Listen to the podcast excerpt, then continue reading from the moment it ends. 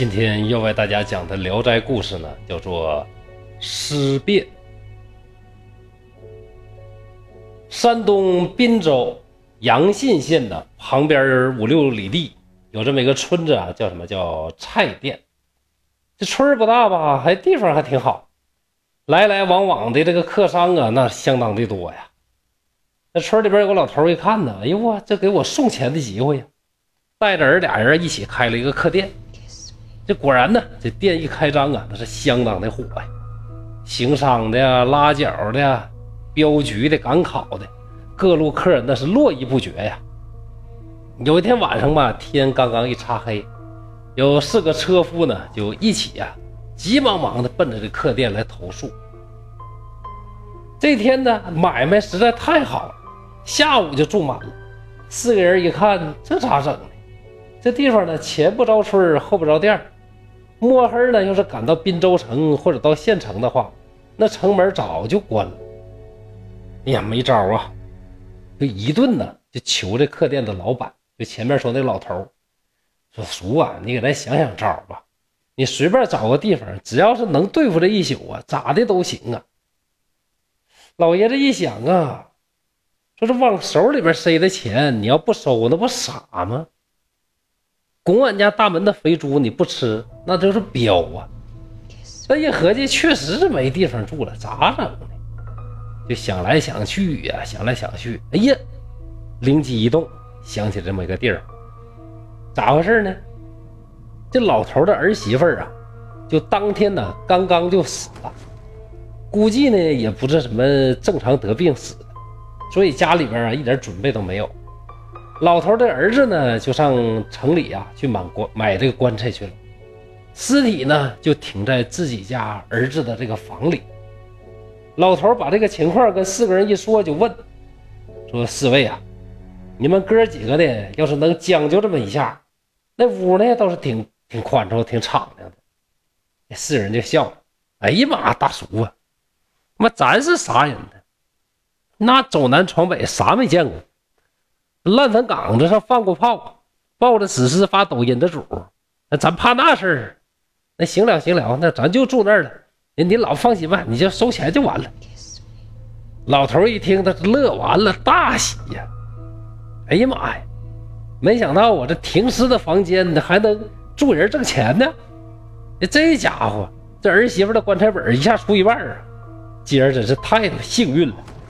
于是呢，就带着四个车夫啊。穿街过巷到了自己家里，四个人进去一看呢，有这么一挂帐子啊，隔着帐子往里一看呢，隐约呢是一张灵床，那女人的尸体呀，就直挺挺的躺在那灵床的上面，尸体上呢还盖着黄表纸糊的被，灵床前呢摆着一张桌子。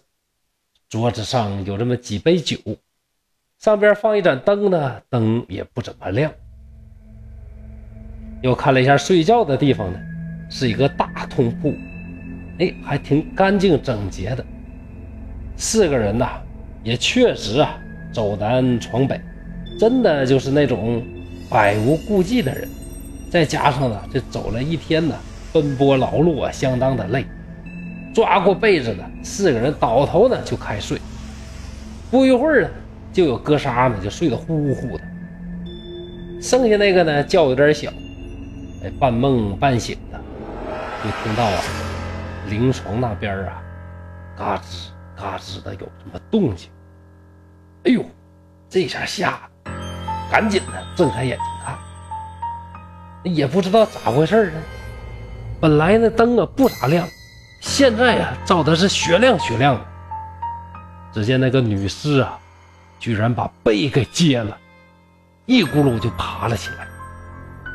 那女尸啊，直挺挺的站起了身，向这四个人的卧室走了过来。女尸的额头上呢裹着白巾，脸上呢是淡金色的。这尸体的脸嘛。如果是刚刚死的呢，应该是苍白呀、淡黄的或者是黑黄的，时间久了呢才会变成黑色。所以一看呢，这个女士啊，确实是刚死不久的。女士弯腰靠近床前，脸凑到第一个人的嘴边，呼，这么一声啊，也不知道是吸气还是呼气。第一个人的鼾声呢，马上就停了。然后女士啊，又把第二个人和第三个人弄得没了声音。剩下没睡着这个呀，十分的害怕呀。连忙呢，一边装睡，一边拉住被子，蒙住脑袋，屏住呼吸。女士呢，悄悄地靠到他的旁边，把脸凑到他的嘴边，向他呢，也吹了一口气。这哥们儿呢，就感觉一阵阴风啊，拂过口鼻。虽然说憋着气，还是能闻到尸体特有的那种尸臭味儿。不过呀，憋气呢，看来是起到了效果。这哥们儿啥事都没有，躲过了这劫呀。再听那脚步声啊，啪，啪，啪，啪，慢慢的这个声音呢，走出了卧室，又听见呢这纸被沙沙沙响的声音。这哥们儿啊，是强忍着害怕呀，偷偷的眯眼看了一眼灵床那边。只见女尸自己盖好了被，又躺了上去。这位车夫啊，不敢发出一点的声音，偷偷的用脚踹那个啥。估计啊，那啥是够呛，怎么踹都没反应。这哥们心里一想，还等啥呀？赶紧跑吧！可是呢，刚要起来拿衣服，那边纸被呢？又哗啦哗啦的响上了，赶紧的又趴下装死，把脑袋缩在被子里边。女尸过来呢，又一顿吹呀，这么吹那么吹。好在这哥们儿啊，这个憋气功还挺好，憋着气呢挺了过去。女尸呢，估计呢一看也是没啥招，又走回去又躺。这他妈还等啥呀？这哥们儿是摸过来裤子，乱七八糟这么一套。光着膀子，光着脚，一路就狂奔出去。哎，这女尸也没含糊，不楞家伙起来就开始追呀。要说这女的平时跑的，你说都不快哈，也不知道这是死了咋就这么生性啊，一顿紧追呀。这哥们想去敲旁边客店的门，合计把老头啊、客人都敲醒，让他们救他。一合计不行啊，这家太近了，叫女尸追上来一下，追上那不完了吗？也没敢呐，说这个敲旁边客店那个门。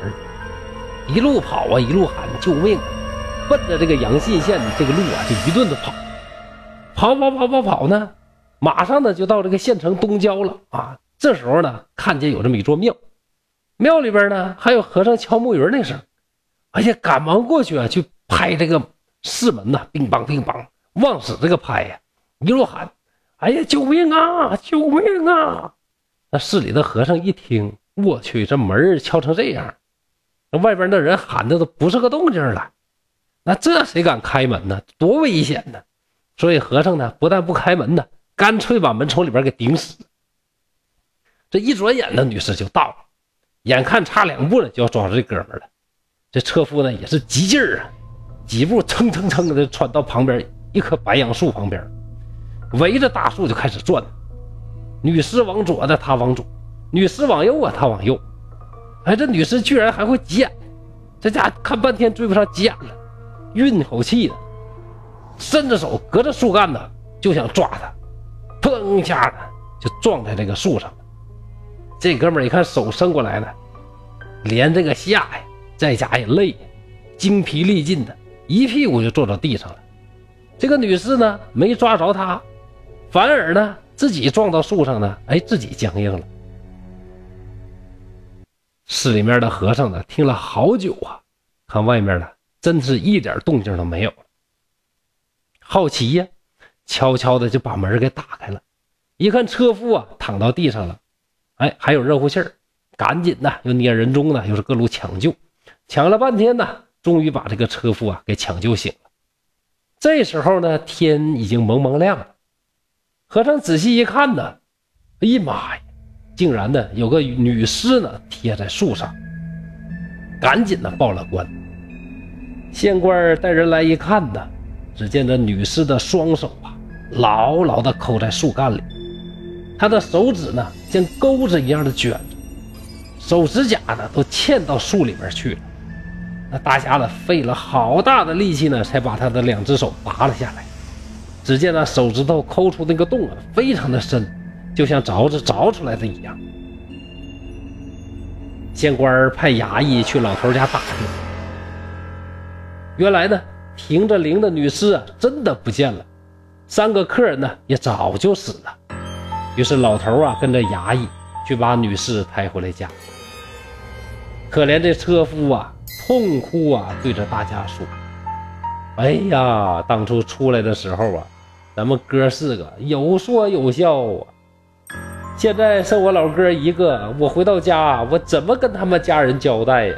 大伙怎么能相信我的？县官一看呢，确实非常可怜，就亲笔呢写了一个证明书，而且呢还派衙役呀把车夫送回家去给他做证明。故事到这儿呢就结束了。那什么叫尸变呢？是不是真的有尸变呢？我们呢查询了一些资料。啊，网上怎么说的？这么说的，说所谓尸变呢，是指啊人处于生死之间的过渡期的这个时间段，受到了某种外力的作用。这种外力呢，一共有十八种，这十八种外力呢，就会导致十八种尸变，就是诈尸啊。一旦呢遭到这种外力当中的一种啊，这个尸体呢就会诈尸。比如说，没有月亮，没有星星。没有星星的夜里啊，没有月亮的夜里，怎么像首歌似的啊？总之吧，这个没有月亮、没有星星，这个漆黑、伸手不见五指的夜里，如果呢有一只阴性的猫，恰巧啊在这个时间呢，从尸体的这个心脏部位呢跳过去，就会导致诈尸。再比如说呢，雷电交加的时候，因为雷电呢刺激死尸的这个体内还没完全散去的这个静电。那死尸呢，就像通电一样，开始呢毫无意识的这个活动起来，那么这种呢都叫做诈尸。那是不是真的有诈尸呢？呃，我们经常听到好多的传说，说农村呢谁家谁谁谁啊停灵的时候啊怎么样出现这种诈尸。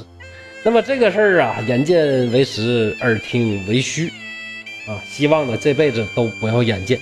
也希望呢，听我节目的朋友们，你这辈子啊都不要眼见这样的事情发生吧。关于尸变这个故事呢，由于它在《聊斋志异》里边呢排名是比较早的，是比较早出现的一个故事，所以啊，这很多人感觉它呀和前面的说那个喷水一样啊，没头没脑的。于是大家就开始解读，有人认为啊，只要是蒲松龄写的这个鬼故事，一定有深刻的含义。于是呢，就开始各种解释。说这个四个人呢是谁呀？是清朝的努尔哈赤、皇太极、顺治和康熙，有三个呢已经死了，还有一个活着呢。如何如何？这个我感觉你这个省省，太扯了。你要说呀，这个尸变呢，多少有那么一点啊，替这个女尸鸣不平。你想啊，这个女尸死了这儿停灵，看家这个老爷子啊。这个居然呢，还把这个房间租出去，也没人给这个女尸守灵，还把这个房子租出去让人住，那明显就是什么呢？就是侵犯家园嘛，对吧？所以说呢，你要说尸变的故事呢，有一点说这个清明清之间呢，呃，这个清兵啊侵略了汉人的家园，啊，有这么一点点影射呢，我认为还可以。你联想出来那么老多，那就有点扯，大家以为是不是的？好。那么今天呢，关于《聊斋尸变》的故事呢，就讲到这里。谢谢大家，敬请大家期待我们后面的东北话讲《聊斋故聊斋的其他故事。谢谢大家。